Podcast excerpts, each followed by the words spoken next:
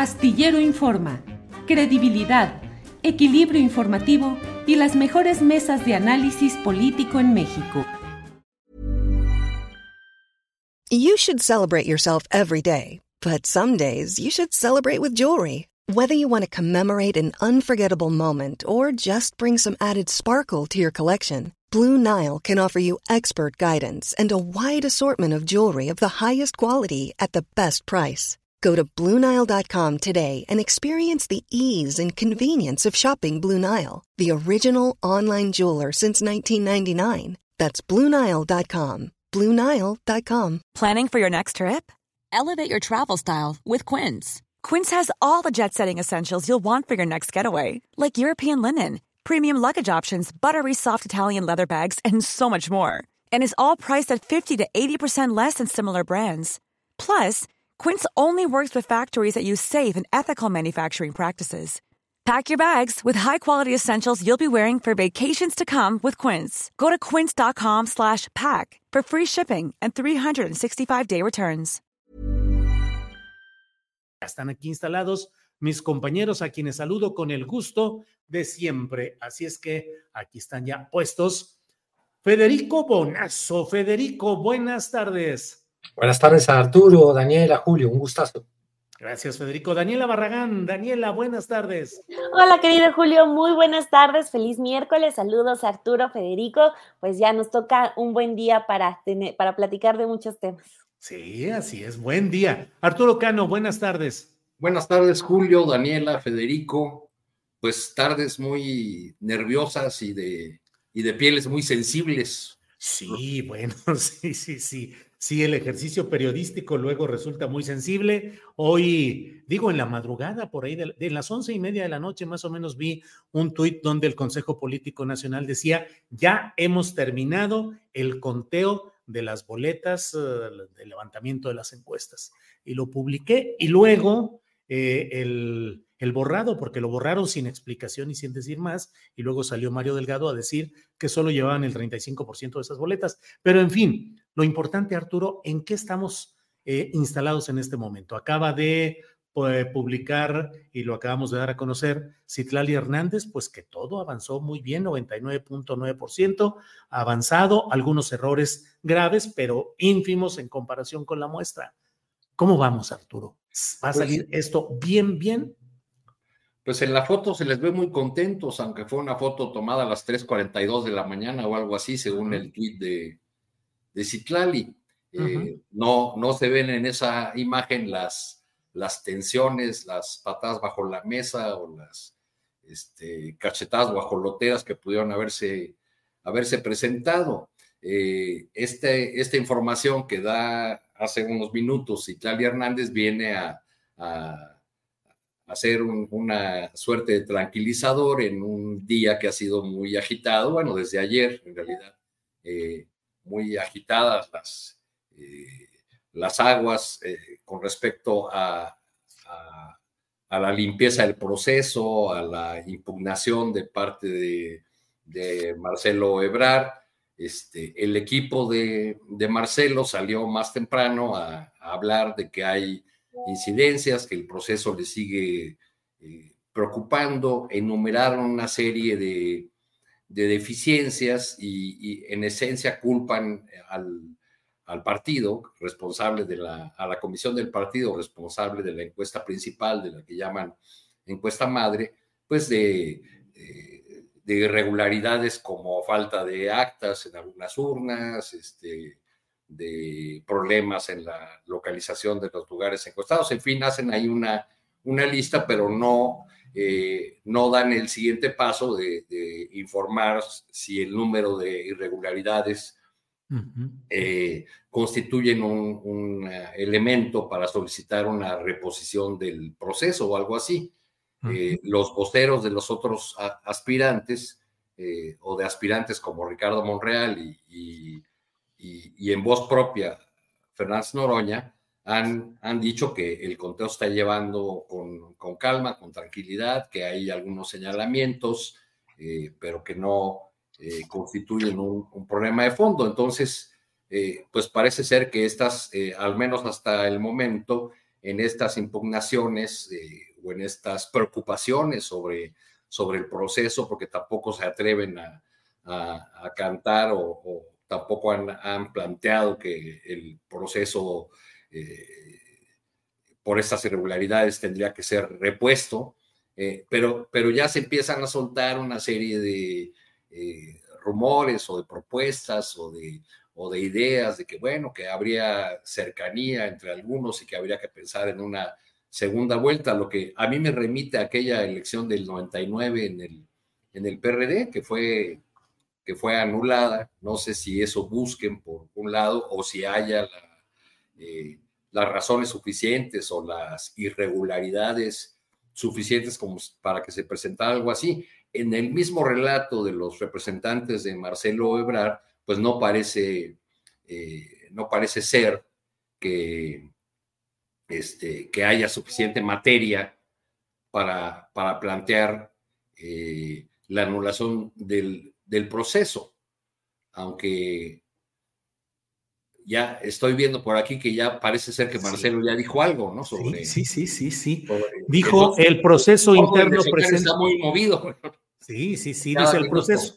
¿sí? El proceso interno presenta incidencias mayores a las previstas, por lo que debe reponerse. Ya no tiene remedio. No se ha contado un solo voto. No se ha contado una sola boleta. Lo estoy leyendo de la cuenta de Joaquín López Dóriga. O sea, está, y aquí está el video que no, no alcanzo a ponerlo ahorita. Daniela Barragán, ¿cómo vas viendo todo este proceso? ¿Qué podemos deducir de lo que hasta este momento tenemos de un proceso pues en el que la información va fluyendo minuto a minuto, Daniela. No, pues se siente como final de fútbol, eh, como esa de eh, a penaltis parece, ¿no? Este, ahorita hasta nosotros de ya escribió Marcelo y pues, híjole, apunta que en las últimas horas los ojos han estado puestos en él, ¿no? En, en lo que va a hacer, en lo que va a reaccionar.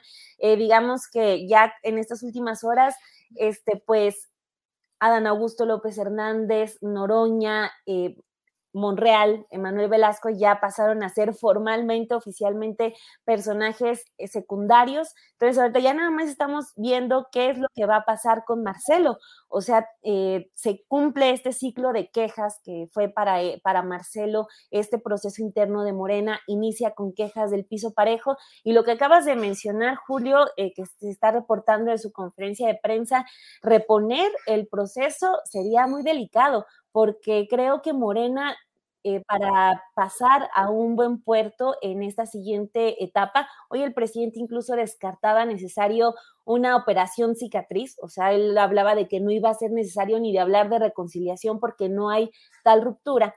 Pero este, ya que Marcelo está hablando de, reponer el proceso, de que haya anomalías, pues se supone que Morena tendría que ser el antónimo de todos esos señalamientos, ¿no? Eh, viniendo de la lucha de que viene ese partido y sobre todo el máximo representante que es el presidente López Obrador.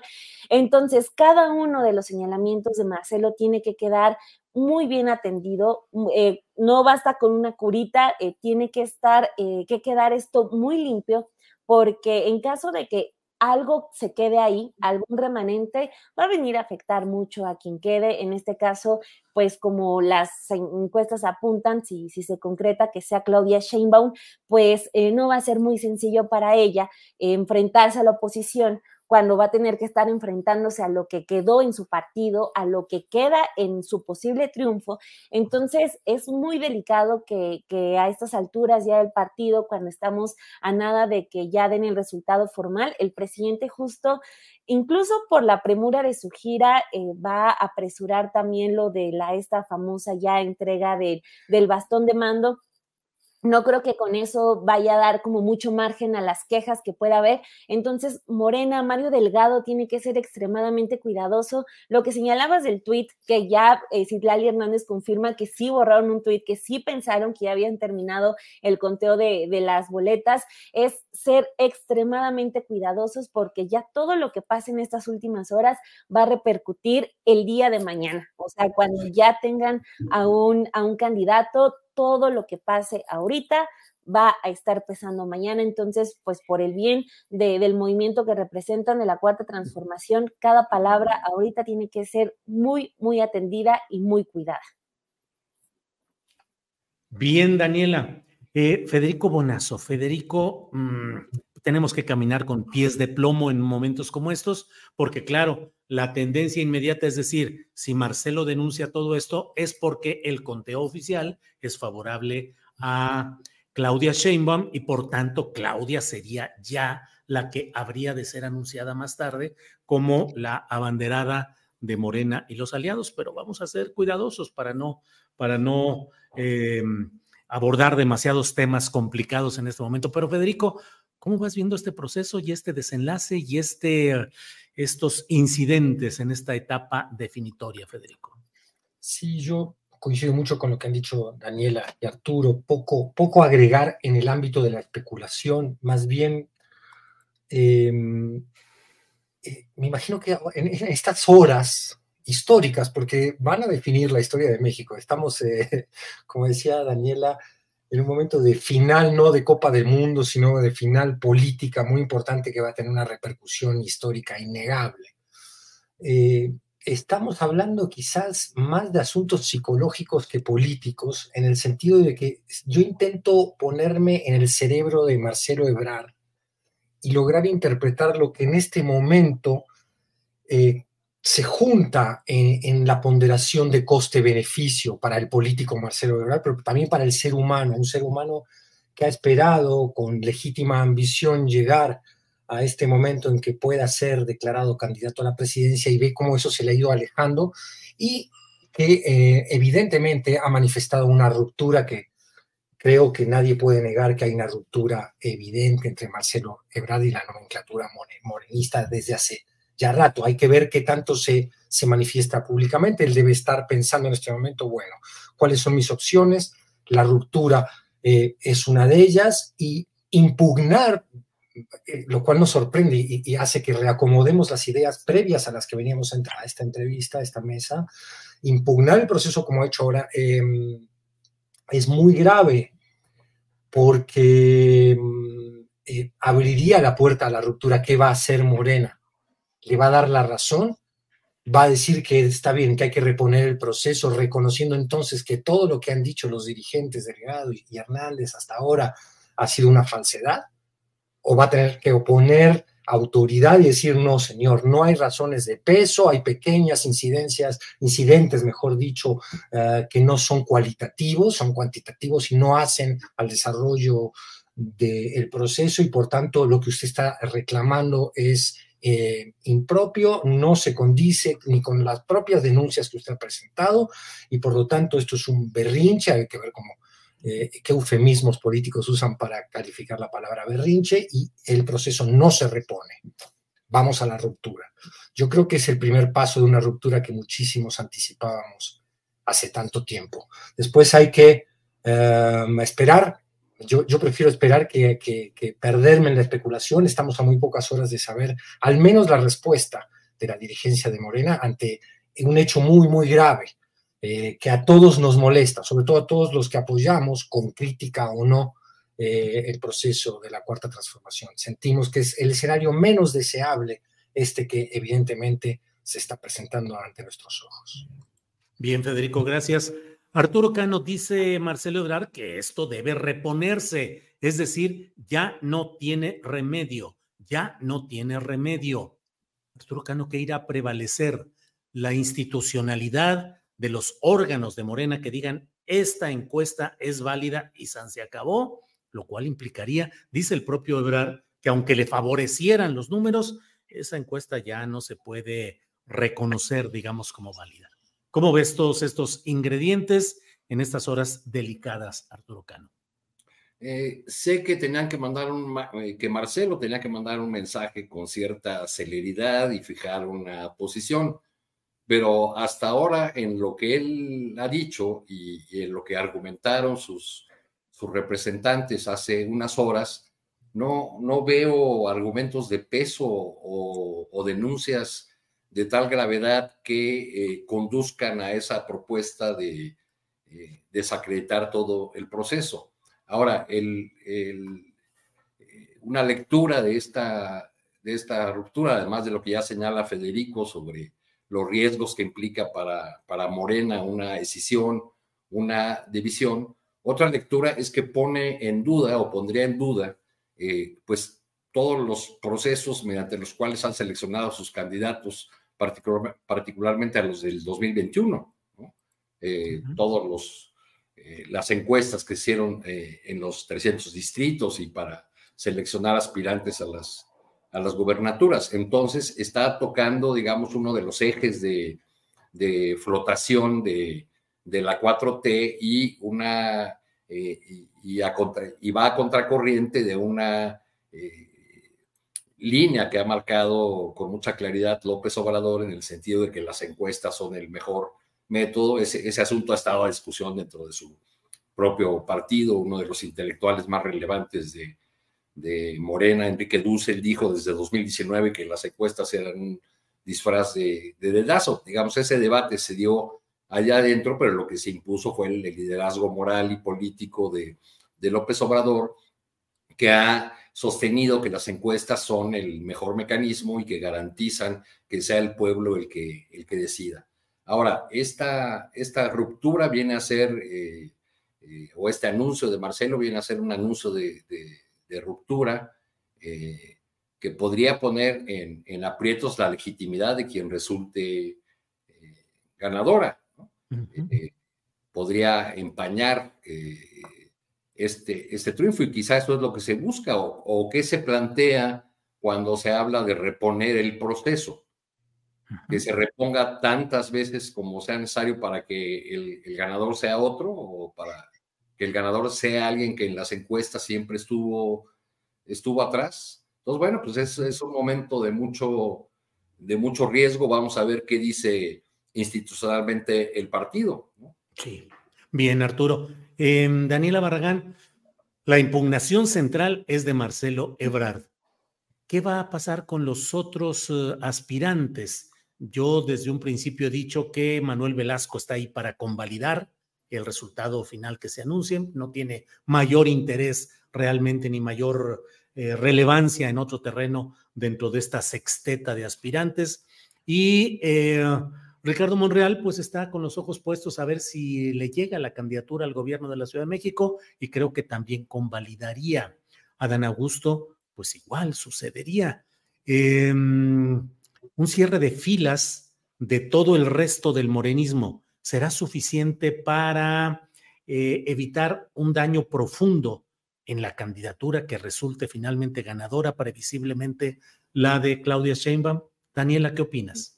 Eh, Julio, sobre este asunto, primero me gustaría hacer una aclaración, eh, sobre todo por eh, un comentario que estaba leyendo acá en el chat, de que nos estábamos basando en lo que había dicho López Dóriga y no, este, lo que, o sea, esto son palabras ya de Marcelo oficialmente, de que es lo que procede, lo que está solicitando es repetir el ejercicio y también que ya esta encuesta que de la que hoy van a dar el resultado ya no tiene remedio. No son palabras de López Dóriga, sino son las del propio Marcelo que se dan a conocer justo ahorita cuando iniciamos. Sí, incluso déjame agregar que desde luego está en otras plataformas, en Milenio, el Universal, seguramente en Sin embargo, en todos lados lo hemos visto, pero por cuestión de derechos de autor no las podemos reproducir porque hay castigo en YouTube en ese sentido, pero es una declaración que hizo Marcelo Ebrard en conferencia de prensa y de la cual en lo inmediato yo leí el tuit que había puesto López Dóriga, pero no es información de él ni declaración solo ante él. Bien, Daniela, gracias por esa Sí, porque, porque si no luego nos tunden. Pero este, o sea, eso, eh, eh, incluso por cuestión de tiempos, no sé si vayan a ser válidas estas peticiones de Marcelo, pero es muy delicado que, esté poniendo estos, eh, estos, estos peros a la encuesta porque pues sabe lo importante que era viniendo del, procedimiento de la oposición, que ese catálogo de, de, teatro, que ese catálogo de chiste, pues que estén surgiendo estos problemas cuando estamos a unas tres horas de que se conozca el resultado oficial. Incluso lo, que decía, no sé si por falta de tiempo se pueda, eh, por asunto de tiempo se pueda hacer otra encuesta, se pueda repetir, no creo que lo tengan programado. Eh, también sería darle todavía muchísimo más ventaja a la oposición que aceleró su proceso, que ya tiene una candidata, que aunque sigue todavía de senadora, ya está eh, haciendo, haciendo labores de campaña. Entonces, eh, repetir el, procedimiento, además de muy complicado, creo que le restaría mucha legitimidad, porque es lo que mencionaba hace rato, como que el partido que viene reclamando los fraudes no pudo con una encuesta interna ni con un procedimiento interno. O sea, de ese tamaño es eh, la acusación que está lanzando Marcelo. De verdad, muy lamentable y lo, van a tener que reforzar en, de inmediato porque eh, ya el día de mañana se tiene previsto que inicie la campaña de quien resulte electo. Ya lo que también mencionaba el presidente ya está, está viendo cómo entregar un bastón de mando el día de mañana porque él el viernes sale, hoy temprano dijo que quería, que quería hacerlo antes de irse a Colombia. Entonces, el tiempo apremia. La oposición también creo que puede estar saboreándose este momento de que no tengamos esa foto de los seis aspirantes de Morena al final de este día. Eso por un lado y, y sobre el otro, eh, que ya también ponía sobre la mesa Julio, creo que eh, yéndonos al otro extremo, eh, para empezar a evaluar qué, qué cosa con, con, Ricardo Monreal, qué cosa con eh, este Manuel Velasco, va a ser muy interesante ver esos números. Ojalá se publiquen, ojalá haya mucha transparencia en eso y no solamente se publiquen porcentajes o cosas así, sino eh, números de votos y, toda esta cuestión, porque va a ser importante medir el impacto que tienen estos dos personajes, centrándome solamente en Monreal y en Manuel Velasco. Eh, por ejemplo, en la mayoría de los sondeos se les ha visto eh, con muy poco porcentaje, incluso lo que sería muy penoso que Manuel Velasco ya sale hasta por encima de Ricardo Monreal. Políticamente, para alguien que tiene mucha autoestima como, como Ricardo Monreal, eso sería devastador, pero también hacerlo público, hacer esos números, no solamente de, eh, hacer público los números, no solamente de los que están en posibilidades de ser candidato presidencial, sino de los que se quedaron hasta abajo, va a ser crucial porque eso va a impedir que nos quieran meter a esos dos personajes en otro aspecto político. Por ejemplo, lo de Monreal, que se ha manejado mucho para la Ciudad de México, ¿en qué momento se podría justificar que puede ser un buen candidato a la jefatura de gobierno si recibió un 3% de votos para, para ser candidato presidencial. Entonces, creo que ese también va a ser un buen ejercicio ya situar a esos dos hombres, a Monreal y a Manuel Velasco, para medirle lo que nos quieran poner en adelante. No sé qué es lo que haya negociado el señor del Verde, no sabemos las negociaciones de Monreal, que siempre también hay que decirlo, va un paso adelante. Entonces, van a ser dos resultados interesantes. Primero, eso de los candidatos ganadores y por el otro, a ver qué pasó con estos que también le entraron, incluso también lo que ella se estaba mencionando, lo de Adán Augusto López Hernández, hay sondeos que lo ponen por debajo de Noroña eh, después de todo este proceso, pues también va a ser interesante ver qué pasó en estos meses con tanta gastadera de dinero en publicidad, en medios y en todo lo de lo que todos fuimos testigos. Entonces, si a la mera hora Noroña sale por encima del exsecretario de Gobernación, también va a ser momento de empezar a pedirle cuentas a, a Augusto, que de dónde salió tanto dinero y también para medirlos políticamente, eso va a ser crucial y también es un análisis que, va a ser muy interesante hacerlo en cuanto publiquen los resultados, porque sí, o sea, todo está centrado en Marcelo, Claudia, pero del otro lado va a ser muy interesante hacer ese balance político de los otros personajes. Gracias, Daniela Barragán. Eh, Federico Bonazo, ¿habrá sido un error, un proceso tan largo, tan confrontacional en su parte final? Es decir, todo el trayecto de las corcholatas, como fueron definidas así por el propio presidente de la República, un largo proceso. Hay otros países donde estos procesos son mm, en menor tiempo y sin tanto desgaste y tanta exposición al choque entre grupos. Están colocando en, mm, en las redes sociales videos en los cuales se ve que ha habido empujones y golpes hoy en el World Trade Center, eh, confrontaciones eh, porque policías impidieron el paso del equipo de representantes de Marcelo Ebrard, específicamente encabezados por Malú Micher. Entonces, em, ¿qué nos sucede? ¿Qué sucede, Federico Bonazo, a la izquierda electoral? que de pronto no puede procesar, lo cual es una larga historia. Se vivió en el PRD. ¿Cuántas veces Arturo, Daniela, Federico, el PRD dio esta muestra de los chuchineros reales o o exacerbados por los ánimos de confrontación internos. Federico, ¿qué pasa? La primera pregunta, sí, sí, Julio, la primera pregunta creo que sí, que fue un error hacer un proceso tan largo, porque cuanto más tiempo das a la pugna política, más desgastas a aquellas personas que eh, su mayor objetivo para el movimiento era el demostrar unidad. Por otro lado, hoy se ha anticipado una pregunta que traíamos hace meses y se, y se, disipó mientras transcurría este programa, porque yo llegué a esta entrevista cuando abriste las cámaras con la pregunta en pie. Eh, quizás eh, mantenía, la pregunta es si iba a romper o no Ebrard. Yo creo que estamos viendo la ruptura de Ebrard. Después puede venir el mago de la costura, que es López Obrador, y coser el cuerpo herido de Morena de hoy. Eso es una posibilidad en el escenario, pero yo lo dudo. Creo que estamos ante una ruptura de Ebrard que muchos habíamos anticipado hace muchísimo tiempo.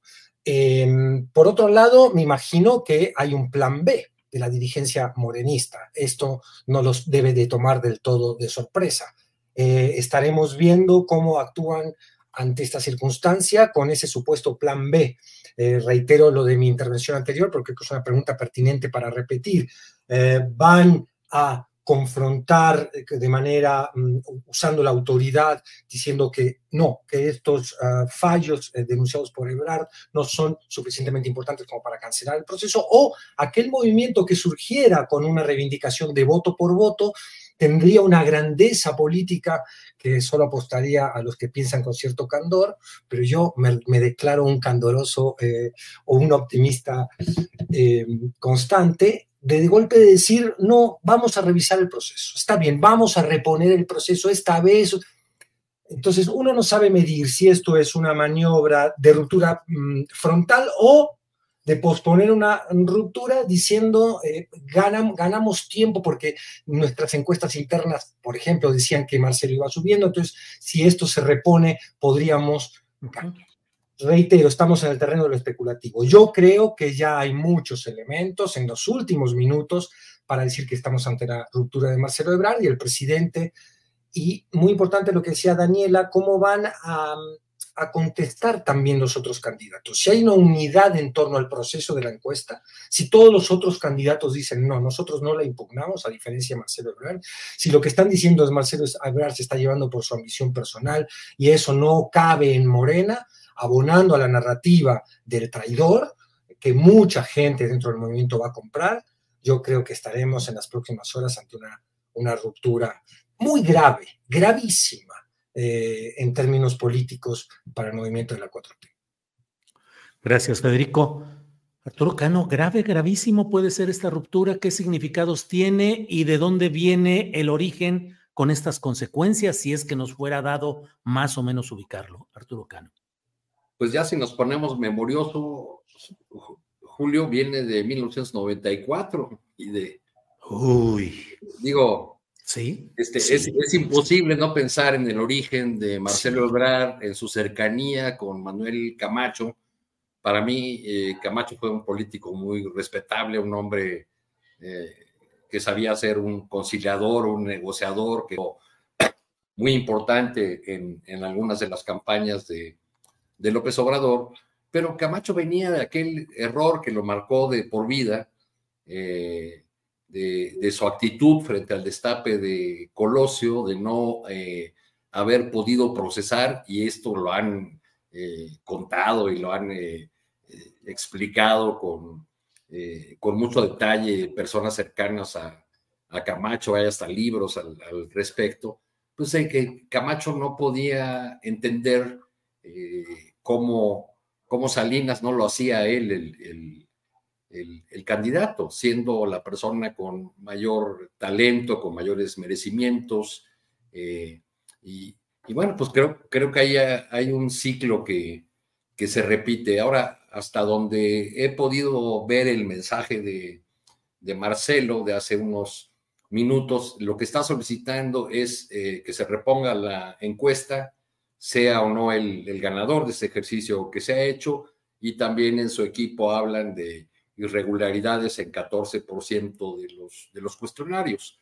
Eh, la respuesta eh, eh, tibia tal vez a la, a la espera de, de, señales de los dos responsables institucionales de este proceso, de Alfonso Durazo, el gobernador de Sonora, y de Mario Delgado, presidente del partido, ha sido un tuit hace unos minutos donde hablan como si nada pasara. Que van a empezar ya el cómputo final, la, la última fase del cómputo final, y agradecen a los participantes eh, haber estado en esa contienda histórica. Lo vi hace en un tuit que debe tener unos ocho minutos de Mario Delgado.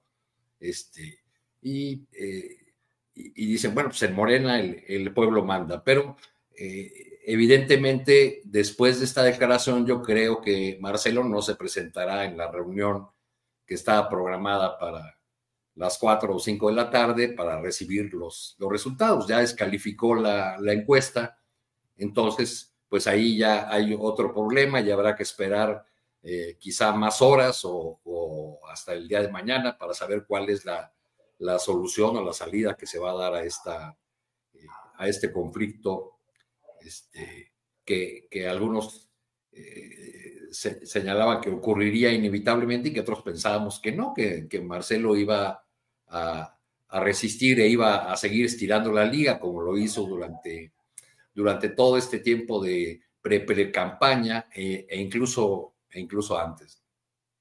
Bien, Arturo, gracias. Daniela, pues um, el poder concentrado en Morena. Y bueno, aquí estamos hablando con el contexto real de las cosas. Y yo me yo digo, pues en Morena y en Palacio Nacional, donde está la jefatura real del fundador, el creador, el imán electoral, que es López Obrador, el presidente de la República. Un poder concentrado enorme, veintitantas gubernaturas, la mayoría en los congresos federales. ¿Cuál puede ser la reacción de todo este aparato de poder frente al mayor reto político que hasta ahora le ha lanzado alguien a ese poder hoy en Palacio Nacional, pero es un poder histórico acumulado socialmente? estaremos entrando a una etapa como esa noche de los cuchillos largos. Puede haber reacciones um, políticas fuertes o no sé si administrativas. En el caso de Ebrard, ¿qué, podría, qué, qué podríamos imaginar por ahí, Daniela? Qué complicado. Ahorita eh, ya me metí a revisar ese tweet que señalaba Arturo y también me encuentro el de, se lo pasé a Alex, de hecho, el de, primero, el de Mario Delgado diciendo, ya vamos a la siguiente etapa, pues sí, como en una fiesta de la democracia interna de Morena. Y también otro tweet que es, eh, lo publica Durazo, donde ya es un mensaje de las y los gobernadores de Morena, que siempre se organizan para sacar distintos eh, comunicados, eh, diciendo que dan el respaldo a, sin, sin, poner en duda absolutamente nada, que dan el respaldo absoluto al proceso interno de, selección de, de, candidato presidencial. Creo que el hacer caso omiso de todo esto, de sacar el tweet de todo está muy bien, ya estamos contabilizando los votos en digital, mientras Marcelo está poniendo en duda si siquiera se va a presentar en, en el evento de las 5, Hey, it's Ryan Reynolds, and I'm here with Keith, co star of my upcoming film, If, only in theaters, May 17th. Do you want to tell people the big news? All right, I'll do it. Sign up now and you'll get unlimited for $15 a month in six months of Paramount Plus Essential Plan on us. Mintmobile.com slash switch. Upfront payment of $45 equivalent to $15 per month. Unlimited over 40 gigabytes per month. Face lower speeds. Videos at 480p. Active Mint customers by 531.24 get six months of Paramount Plus Essential Plan. Auto renews after six months. Offer ends May 31st, 2024. Separate Paramount Plus registration required. Terms and conditions apply if rated PG. I'm Sandra, and I'm just the professional your small business was looking for. But you didn't hire me because you didn't use LinkedIn jobs. LinkedIn has professionals you can't find anywhere else, including those who aren't actively looking for a new job but might be open to the perfect role, like me. In a given month, over 70% of LinkedIn users don't visit other leading job sites. So if you're not looking on LinkedIn, you'll miss out on great candidates like Sandra. Start hiring professionals like a professional. Post your free job on linkedin.com/people today. Creo que sería un completo error hacer como si nada estuviera pasando incluso aunque Marcelo se vaya quedando solo, eh, no es que sea solamente un Marcelo Ebrard, un ex canciller, es una persona con mucho peso dentro de Morena, muy importante también para el presidente Andrés Manuel López Obrador. Entonces, desde mi perspectiva, hacer caso omiso de eso no es opción, sino pues simplemente eh, enfrentarlo, afrontarlo, explicarlo, hacer las cosas de manera inteligente y no simplemente voltear a otro lado y hablar de futuro. Creo que en este caso pues no aplica, sobre todo porque quien se está quejando es un personaje con mucho peso, eh, que es Marcelo Ebrard, no solamente por la historia que ya trae con el presidente López Obrador, sino porque aunque ya tuvimos a un eh, Marcelo desdibujado en estos últimos meses, pues fue un canciller, hay que decirlo, que estuvo muy a la altura de muchos eh, retos que tuvimos en los últimos años. Ahí ese es el, mensaje que ya están compartiendo Durazo, que también se me hace un tanto fuerte que él que tiene un peso importante para atender las quejas, pues haga como que todo está muy bien con, con los gobernadores y las gobernadoras, ¿no? Ya diciendo que están dando el respaldo. Entonces, pues hacer como que no pasa nada no es opción. El presidente, aunque tenga la premura de entregar el bastón y aunque tenga ya la agenda eh, de su viaje a, Colombia y a, Chile, creo que pues no habría tampoco una manera sensata de simplemente decir, eh, fue un proceso que no necesita operación cicatriz, no necesitamos reconciliarnos, cuando pues Marcelo está descalificando todo este proceso. Entonces, pues hacer caso omiso no es opción y sería contraproducente para quien resulte ganador y sobre todo vendría también a, impactar a quien este a lo que se venga, el asunto de lo del plan C, que es una de, uno de los planes más importantes del presidente, incluso igual de importantes que la candidatura presidencial o del asunto del Congreso, porque Marcelo no solamente es la figura del político, también por algo está en segundo lugar de las encuestas, es decir, hay gente que, ve en Marcelo a, una opción, que quería Marcelo como candidato, que, que lo quiere como candidato, pues entonces menospreciarlo, hacerle el feo, definitivamente sería un error para lo que se viene y ya nos estaríamos encontrando con eso que tú recordabas, Julio, de ese PRD dividiéndose en tribus y las tribus eh, viendo qué es lo que pueden jalar, qué es lo que pueden ganar.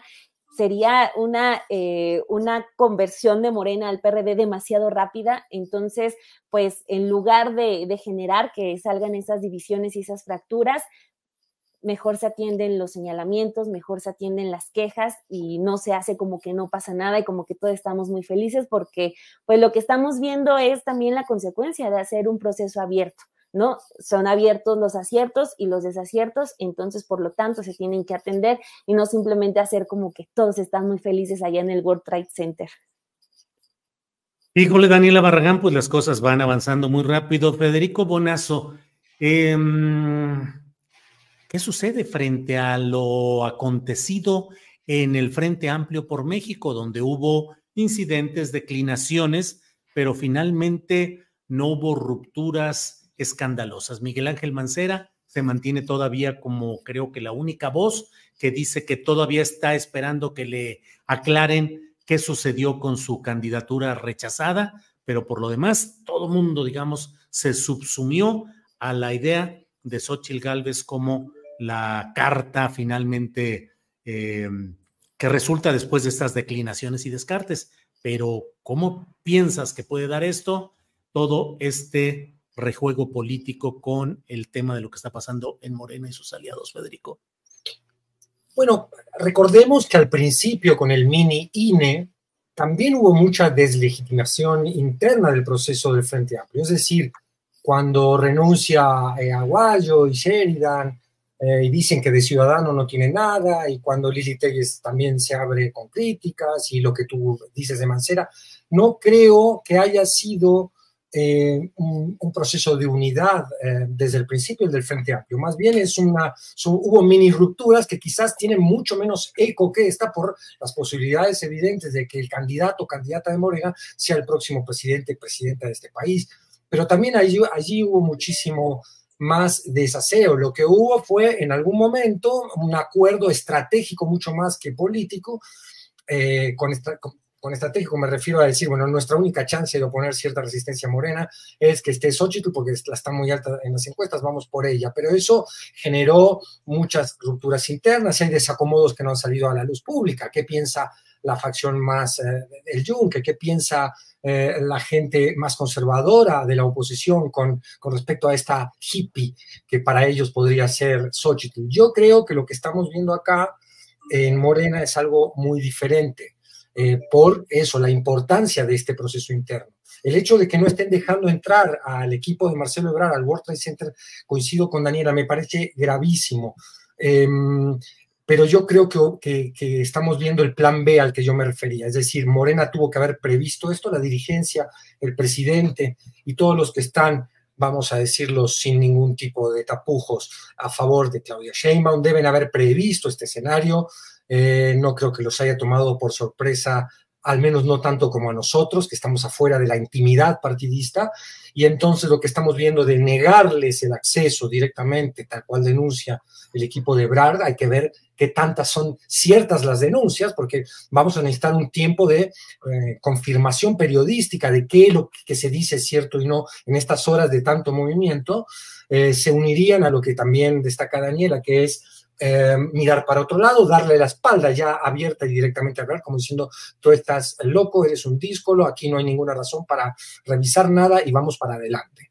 Eh, es eh, feo el escenario. Yo, yo me imagino que en ese cálculo del plan B está también qué tanto afecta, y esa es una especulación que creo que es interesante, no se puede desarrollar ahorita, pero que es interesante para todos nosotros plantear, qué tanto afectaría una salida de un Marcelo Ebrard eh, en cuanto a, votos, en el caso de que se fuera directamente como candidato de una opción a Movimiento Ciudadano o a donde fuera, ¿a quién afecta más? ¿A la oposición? a Morena, ¿no? En ese momento yo creo que deben estar también evaluando estas variables adentro de Morena. Lo que causa esto es una enorme desilusión que, como tú insinuabas en tu, en tu pregunta, Julio, emparenta, aunque para mí hay diferencias cualitativas importantes en el proceso de la oposición y de Morena, pero que ante mucha luz pública, ante mucha opinión pública, emparentaría en suciedad ambos procesos internos. Y nos lleva a reflexionar sobre lo que tú también preguntabas, Julio, que es si no conviene hacer procesos como se dan en otros países donde las internas sean mucho más breves, ocupen menos recursos públicos, den eh, mucho menos pie a especulaciones sobre de dónde vienen los recursos de apoyo a los candidatos en procesos tan largos como han sido los que, los que hemos visto, estos recursos que además generan eh, preguntas legítimas, instalan sospechas y vulneran la legitimidad del proceso. Em, yo estoy desacomodado en, el sentimiento en este momento porque es el escenario que menos hubiéramos querido ver, pero es un escenario que no hacía falta, creo, ser Sherlock Holmes para anticipar. Creo que era evidente. Para mí, yo siempre lo señalo, eh, hay un gesto eh, tras la, la tragedia de la estación migratoria de Juárez, donde Adán Augusto le echa la culpa a Ebrard, para mí ahí hay un gesto claro que anticipa la ruptura que estamos viendo hoy. Em, la política está hecha por seres humanos, no por robots eh, que por más profesionales que sean, son inmunes al propio sentimiento. Eh, ahí hubo decididamente un, golpe, ese y tantos otros acumulados en el tiempo que a mí me hacían ver desde hace muchísimo tiempo que Ebrard no iba a perdonar. Guardaba sí la pregunta, como Arturo también, y creo que tantos, eh, de cuál sería su respuesta política, ¿no? Si este hombre tendría la capacidad y la grandeza que le han venido exigiendo personas que no han tenido tampoco tanta capacidad y grandeza, ¿no? Eh, revisemos quién es Mario Delgado y también cuáles han sido sus posturas en, el pasado. Eh, estamos ante la suciedad de la política, como decía mi tía. La, política es, es sucia y el que quiere entrar en ella se tiene que ensuciar. Eh, vienen horas muy intensas, muy interesantes y preocupantes, sin duda. Ahora, después ya saben cómo es esto, en la época moderna donde todo suceso pierde impacto a la semana. ¿no? Estaremos viendo probablemente cómo estas aguas se, se aquietan o en, en, todo caso se dividen definitivamente y entra un nuevo terreno especulativo, que es saber cuál es el destino político de Marcelo Híjole, Federico, gracias por toda esta reflexión que estamos teniendo. Creo que es importante y que em, Arturo Cano, casi hasta por edad nos toca un poquito recordar ese episodio del cual hablabas hace un rato, que es esa especie de síndrome de la ruptura por las decisiones que no favorecen a quien siente que le tocaba ser el candidato, que fue el caso de Manuel Camacho Solís en 1994, que no soportó el hecho de que su hermano político, presuntamente Carlos Salinas de Gortari, nombrara a Luis Donaldo Colosio Murrieta como candidato a la presidencia de la República por el PRI, cuando ser candidato del PRI era virtualmente ya ser el siguiente presidente de la República.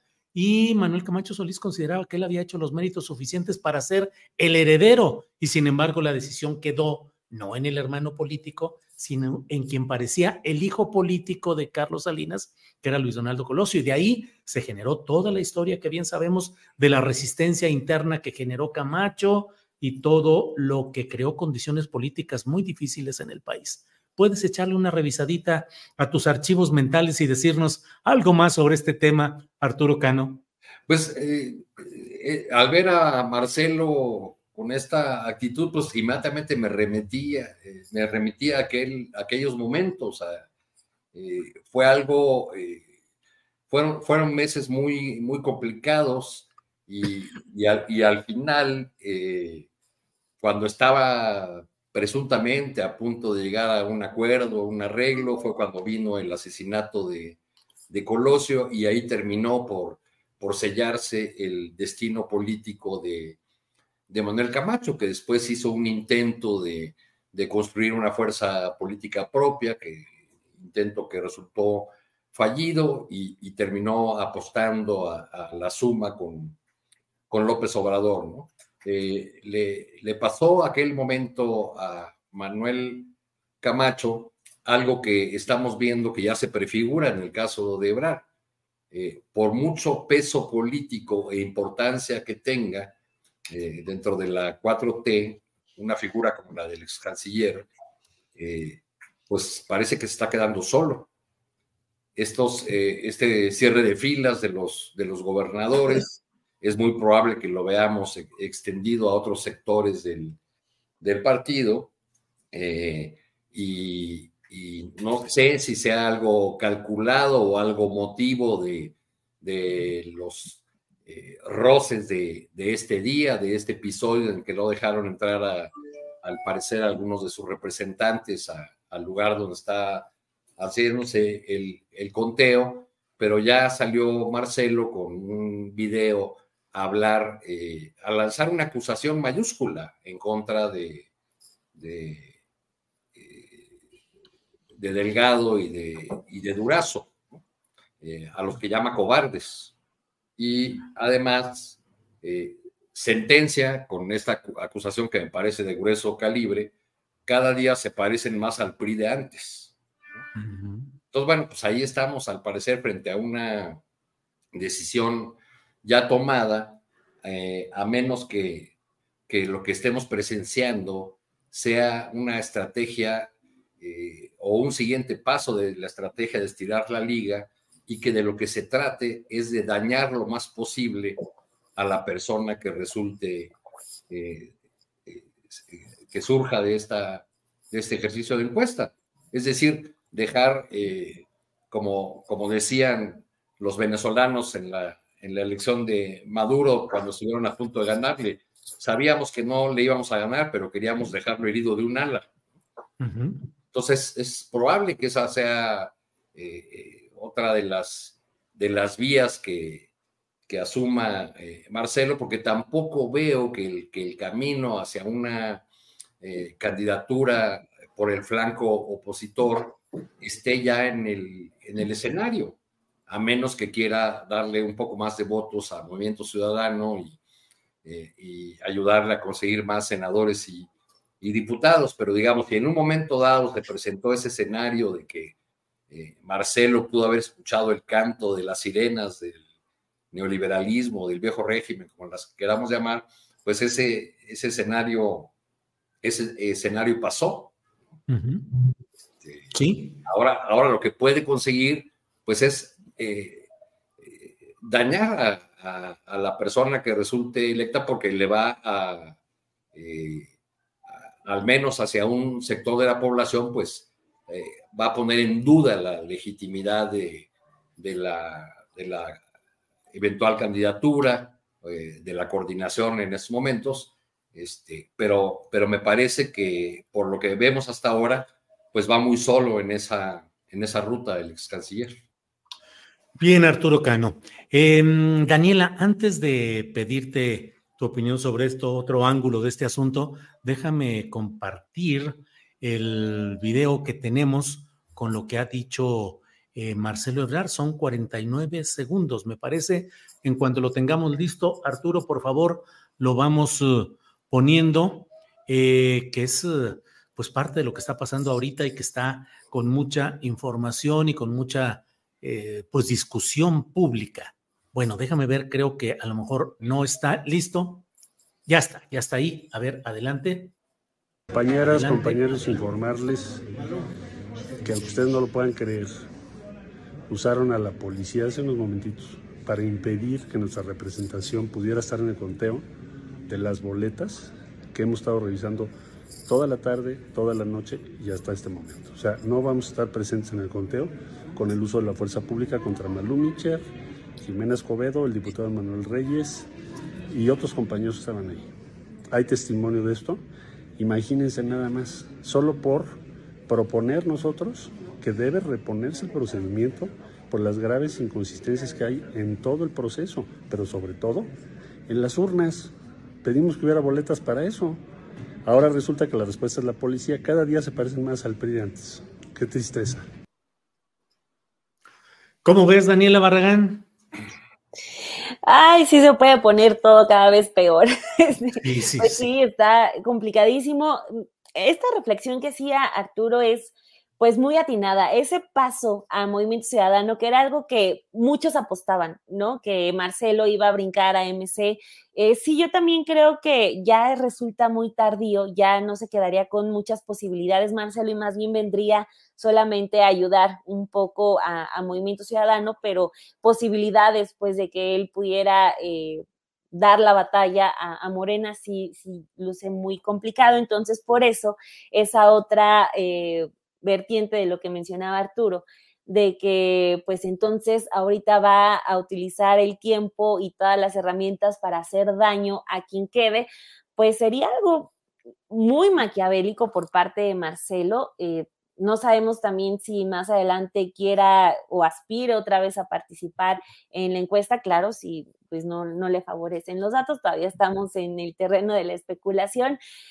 Y con este mensaje, eh, pues yo insisto, a lo mejor sí va a sonar muy repetitiva, pero todo lo que está haciendo Morena, Mario Delgado y Alfonso Durazo, tiene que estar muy bien cuidados. Este asunto de, de mandarle policía a su gente, híjole, todo va a ser usado en su contra en las siguientes horas, así que mejor cabeza fría, muchísima más eh, precaución siéntense a reflexionar qué es lo que va a ocurrir. También eh, ya se acaba de confirmar que pues no va a asistir al, mensaje de las cinco, ya este, esa foto de todos en unidad, eh, pues no va a ocurrir. Parece que no se estará logrando la unidad que tanto eh, se buscó desde el inicio con este procedimiento tan cuidado, incluso que no tuvo debates, que no tuvo absolutamente nada que pudiera confrontar a los aspirantes. Entonces, pues parece que no se cumple, pero pues también antes de empezar a hacer recuento de daños, hay que prever los daños. Si Marcelo ya está en el plan de que pues está diciendo que no reconoce nada, pues bueno, a ver, ese plan B, porque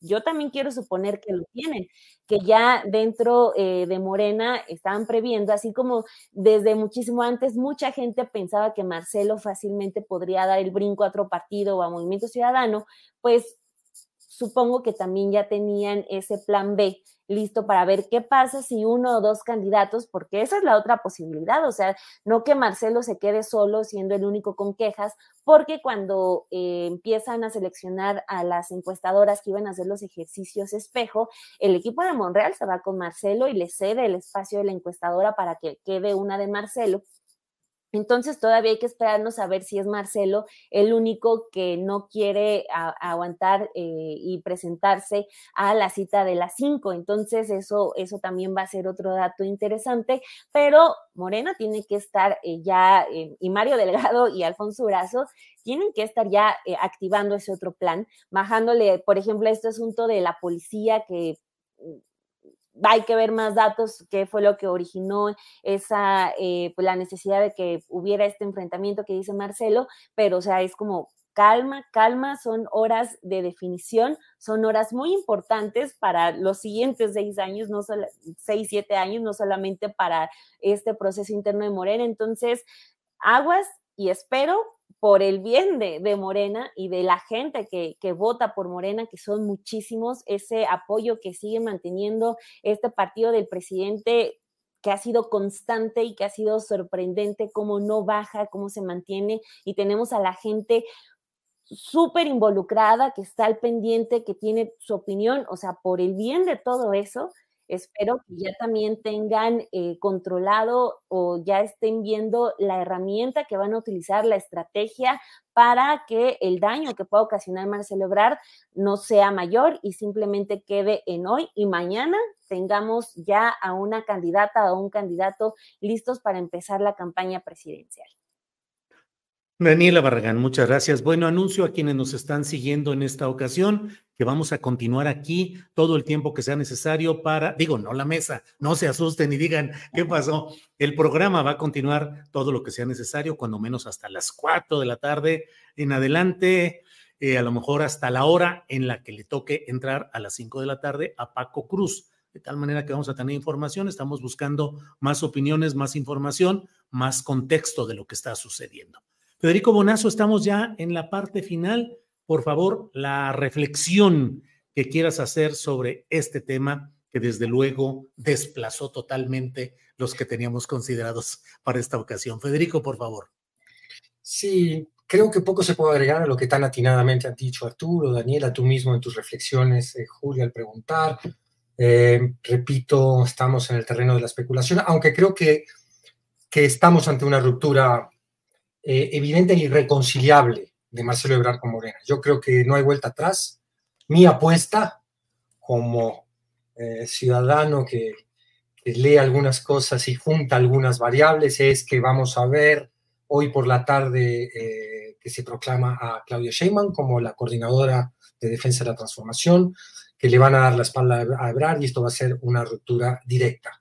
Creo que el único que podría manejar ese escenario es el presidente, alguna instrucción suya, algún diálogo suyo que pudiera intentar reencauzar eh, una unidad que yo veo ya destrozada.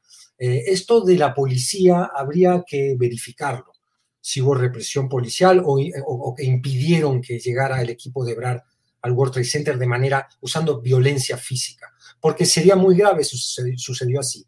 Tan grave ¿Cómo sería ver que no sucedió así? Que en realidad un policía le dijo no puede pasar, el equipo de Brad se retiró y no hubo ningún tipo de represión física, de confrontación. Eh, todos estos detalles que parecen menores no lo son. Tendrían que ver también con un speech quizás tan planeado de parte de Brad, donde primero impugna un proceso interno con poca denuncia concisa, concreta, eh, bien eh, presentada, eh, que hace dudar también de esa impugnación, eh, impugna un proceso que evidentemente viene acompañado de meses de encuestas donde Claudio Sheinbaum lidera, lo cual hace también dudosa eh, la posibilidad de un resultado inverso que pudiera estar intentando eh, alcanzar Marcelo Ebrard con una reposición del proceso. Eh, hay de parte de Marcelo Ebrard también un montón de maniobras que no se condicen con sus eh, declaraciones de talante democrático, sereno y por la unidad. Esto de acusarlos que se parecen al PRI, por más que sí se parecen, digamos, usar calificativos que son obviedades para generar cierto estado emocional en el público que está atestiguando este proceso, también son golpes bajos. Eh, y habría que ver esas impugnaciones al proceso de la encuesta, qué tan contundentes, ciertas y cuantitativamente relevantes son. Eh, qué tan cerrado pudo haber estado ese proceso como para que dos o tres impugnaciones puntuales a dos o tres casillas sean relevantes en el proceso total. Yo creo que Marcelo, eh, podríamos estar ante un escenario en el cual Marcelo Ebrard no está reconociendo también la derrota, es decir, todo está abierto. Eh, desgastante para el movimiento, hay que ver cómo reacciona el presidente, no lo veremos. Veremos una cara de su reacción en la mañanera, pero subterráneamente no sabemos qué indicaciones o qué ideas está eh, dejando eh, llevar al resto de los protagonistas de esta historia anticipada eh, que muchos no queríamos ver, pero que parecía muy inevitable eh, que fuera a concretarse. Eso es lo que pienso, Julio, te agradezco el espacio, un saludo también Arturo a Dani. Eh, momentos saciagos para la 4T, pero bueno, no hay mal que por bien no venga, a ver si esto purifica también sucesivos procesos de internas, sucesivas caminos al mejoramiento de, nuestras democracias, tanto en la interna partidista como en, la el sentido amplio de la palabra democracia. Mucha falta le hace a este país que es apenas un bebé en términos democráticos. Fíjate, Federico, ahorita que hablas de eso, de poder tener una oportunidad de mejoría, eh, lo que pasó en España cuando parecía que el PSOE estaba aniquilado, porque en las votaciones en las elecciones locales había avanzado muchísimo el PP y Vox, y el lance de Pedro Sánchez de adelantar las elecciones permitió que hubiera unificación interna, perdieron finalmente numéricamente la elección, pero en términos de cómo se acomoda y se eh, construyen los espacios de poder, ahí siguen dando una batalla que parecía perdida y sin embargo pudieron remontar. Entonces, pues por ahí pueden ir cosas la política es muy, muy complicada y estamos viendo muchos cambios en el mundo, en la cultura política, y este país no es la excepción. México está en una convulsión en cuanto a su cultura política, la manera de los ciudadanos de acercarse a la democracia y la manera también de los eh, partidos, los líderes y los protagonistas democráticos de ver ese proceso y de, intentar hacerlo cada vez mejor. También podemos ver retrocesos, ojo. Sí, claro, claro, claro. Gracias, Federico. Eh, Arturo, por favor, Daniela, disculpa que nos estemos extendiendo. Después de Arturo vamos con las reflexiones tuyas, Dani. Eh, Arturo Cano, tu reflexión final sobre lo que estamos hablando, por favor. Pues eh, solamente insistir en que, en que yo no veo quién va a acompañar a, a Marcelo en esta, en esta decisión, en esta aventura, si se le quiere llamar así, porque los primeros indicadores que tenemos es que hay un cierre de filas completo con, con el presidente. Es muy, muy significativo que no haya un solo gobernador o gobernadora, este, poniéndose del lado de, de, del canciller. Eh, de, cualquier manera, el, evento que se realice más tarde, pues no estará completo, eh, porque no estará ahí, ahí Marcelo, este, y lo que iba a ser una fiesta puede tener este tonito de, eh, con perdón de García Lorca, de, ay, qué terrible, es las 5 de la tarde, claro. Pero bueno, pues esperemos a ver qué, anuncios, qué pasos da eh, eh, antes de que, eh, de que se desencadenaran las cosas así con este mensaje y, diera sobre todo este último ya señalando que cada vez se parecen más al PRI, de lo que se hablaba entre los ebrardistas, así me lo dijo alguien por, por mensaje, era de, de que Marcelo iba a hacer una consulta en cada circunscripción para que sus bases eh, en cada región del país eh, decidieran cuál es la ruta, cuál es, cuál es el camino. Pero bueno, pues descalificando todo el, proceso, deja eh, lastimada a la persona que, resulte electa, le da razón a una parte de la, de la oposición, porque también la, oposición en sus críticas es, juega un poco con las dos manos, ¿no? Hay un sector de la oposición que dice todo es una patraña y una eh, simulación en el, en el proceso de Morena y otros que aseguraban que, Marcelo se iba a disciplinar como diera lugar y pues ya ven que a veces las realidades políticas eh, superan los análisis tuiteros. Bueno, Arturo Cano, pues muchas gracias por todo. Daniela Barragán, por favor, tu reflexión final. Bueno, pues eh, estaba pensando ahorita en, que también le tienen que bajar un poco a la mezquindad, ¿no? Eh, tenemos a, una, a, un frente amplio que a pesar de lo absurdo que fue su, su procedimiento de, para seleccionar candidata, a pesar de que todos vimos ese teatro en tiempo real, pues ahí están, eh, los tres juntos, eh, hasta Beatriz Paredes con todo y la, y la pérdida de, la dignidad, eh, aunque la, la bajan de, la contienda, cerró filas. ahí pues ese, ese grupillo sabiendo hacer política, ¿no? Desde, desde siempre y por eso pues también por algo controlaron este país mucho tiempo.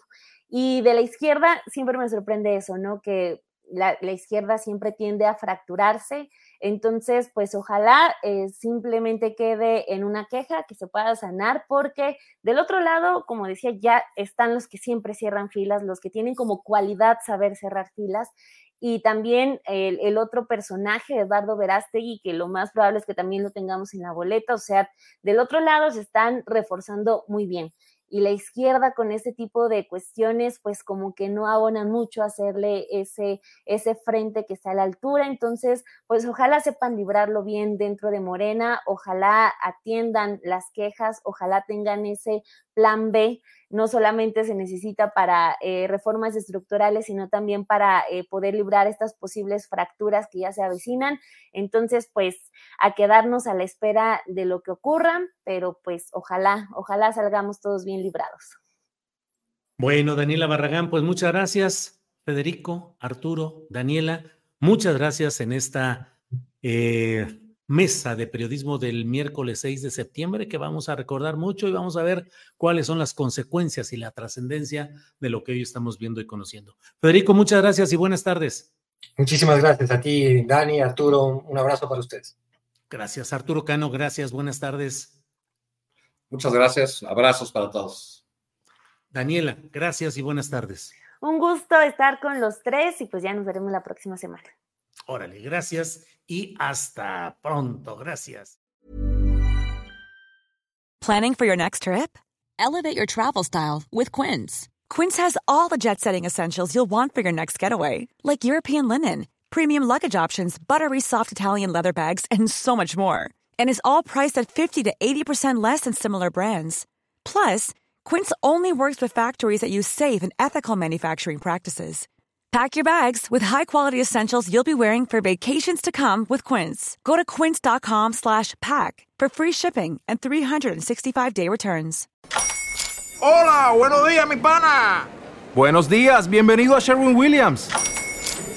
¡Ey! ¿Qué onda, compadre?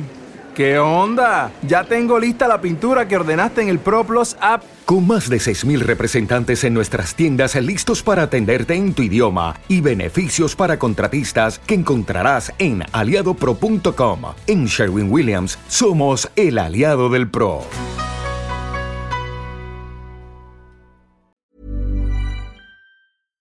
Para que te enteres del próximo noticiero, suscríbete y dale follow en Apple Spotify, Amazon Music, Google o donde sea que escuches podcast.